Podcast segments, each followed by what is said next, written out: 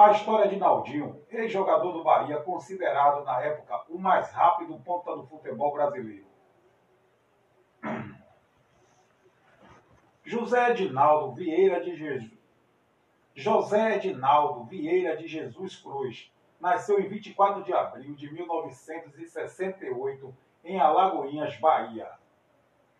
Ele foi um dos mais baixinhos jogadores da história do futebol brasileiro. A habilidade, no entanto, era gigante. A habilidade, no entanto, era gigante. Por isso, conseguiu vencer os preconceitos e se tornou até um famoso jogador de futebol. Ele é Naldinho, que defendeu Bahia no final dos anos 80 e começo dos anos 90. Com apenas 1,58m de altura, o pequeno Naldinho começou a carreira no time da Catuense, que costumava ser um celeiro de bons jogadores. É bom lembrar, é bom lembrar que na Catuense atuaram também jogadores como o meio atacante Bobô e o lateral direito Zanata, que também fizeram sucesso defendendo o tricolor da Boa Terra. Naldinho tinha facilidade para atuar pelas pontas. Costumava ser um eficiente garçom para os centroavantes do Bahia. Foi assim, foi assim com Charles, que depois jogou no Cruzeiro, Boca Juniors e Flamengo, e também com Marcelo Ramos. Ele chegou ao tricolor em 1989, indicado por Evaristo de Macedo, para compor um elenco de grandes nomes, como os de Zé Carlos, Bobô e Charles. Em 1990, viveu seu melhor momento, ajudando a levar o tricolor até a terceira colocação do Brasileirão. Segundo Naldinho, dentre os grandes jogos que marcaram a sua trajetória no Bahia, a partida contra o, a partida contra o Bragantino, sem dúvidas, marcou de verdade. Na época, o treinador da equipe paulista era Luxemburgo e tinha um elenco muito bom. Fonte Nova lotada, quase 60 mil empurrando o esquadrão, que venceu o jogo por 3 a 2, com gols de Charles, Jorginho e Wagner Basílio. Naldinho até participou de um dos três gols.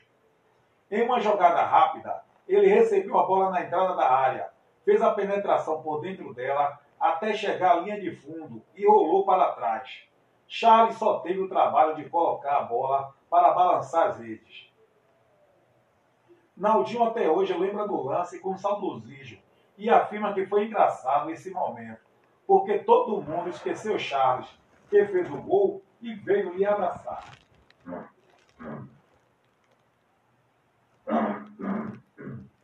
Essa partida foi muito importante, porque ele saiu da Catuense em 88 com a referência do Bahia campeão.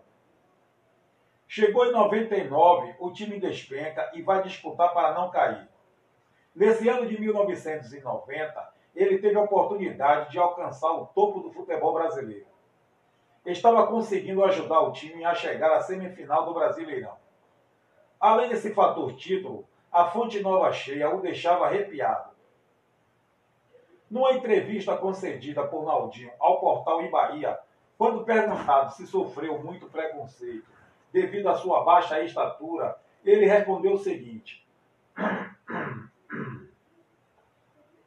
Pelo contrário, as pessoas gostavam muito das minhas características, que aliás era muito valorizada naquele tempo. Eu era um jogador rápido, inteligente, gostava de armar jogadas para os meus companheiros. Hoje, é que eu acho que talvez pudesse sofrer algum tipo de retaliação. O futebol está pedindo jogadores maiores, com mais força. Para ser baixinho assim e jogar esse futebol moderno, tem que ser muito bom de bola, tipo o Messi. Mesmo sabendo dessa dificuldade de jogar no meio desses grandalhões, acho que me daria bem nesse novo cenário. Esse novo perfil não costuma ser rápido. Vale ressaltar também que tem um monte de jogador perna de pau por aí, que não merece estar em um clube algum. Falta técnica a eles, coisa que eu tinha e que muitos jogadores do meu tempo possuía. Se eu jogasse no futebol de hoje, com certeza eu estaria milionário. Enfrentávamos muitas dificuldades, como campo ruim, problema de, problema de acompanhamento médico. Tudo hoje é mais fácil. Não compreendo como jogadores que treinam a semana toda conseguem, Por exemplo, cruzar uma bola pelo lado de fora do campo. Acabou a complexidade, acabou a complexidade de jogada. Acabaram os jogadores de técnica apurada. Futebol brasileiro está ultrapassado.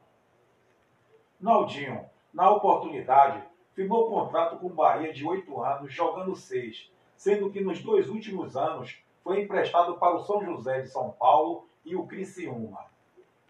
Na equipe catarinense, chegou a atuar ao lado de Paulo Baia, conquistando assim o campeonato catarinense.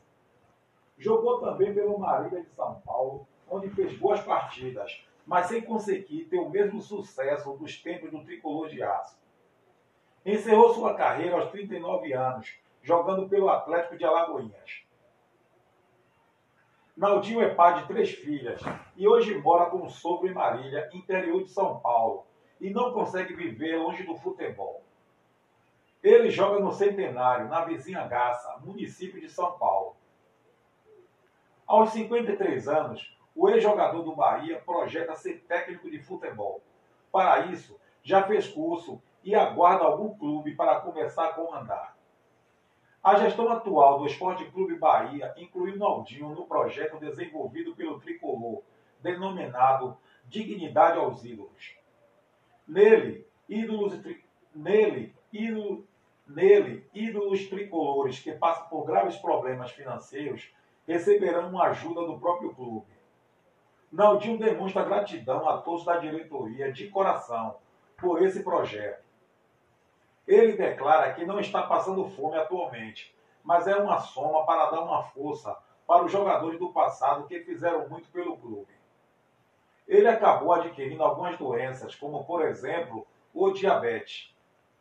Ele tem que tomar remédio diariamente, pois também tem problemas de coluna e joelho adquiridos adquiridos pelos esforços dentro de campo. A diabetes é uma coisa que eu tenho prejudicado a diabetes. O diabetes é uma coisa que eu tenho prejudicado.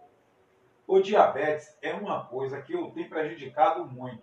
E ele está cuidando disso juntamente com a família, para que não venha acarretar coisa pior.